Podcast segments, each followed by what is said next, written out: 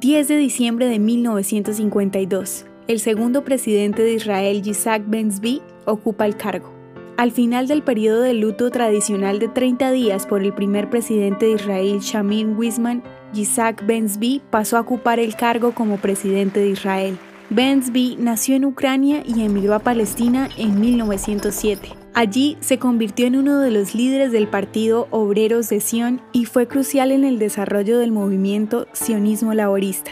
Uno de los firmantes de la Declaración de Independencia de Israel, Bensby fue también un actor clave en las primeras misiones sionistas diplomáticas alrededor de Europa y el Medio Oriente. Bensby además fue un historiador y un filósofo que escribió una extraordinaria historia sobre los judíos de Eretz Israel y ayudó a fundar el Instituto Bensby en Jerusalén en 1947. Para cuando murió en 1963, el instituto se había convertido en una fuente crucial para el estudio sobre los judíos en el Medio Oriente, la historia del sionismo y el Israel moderno.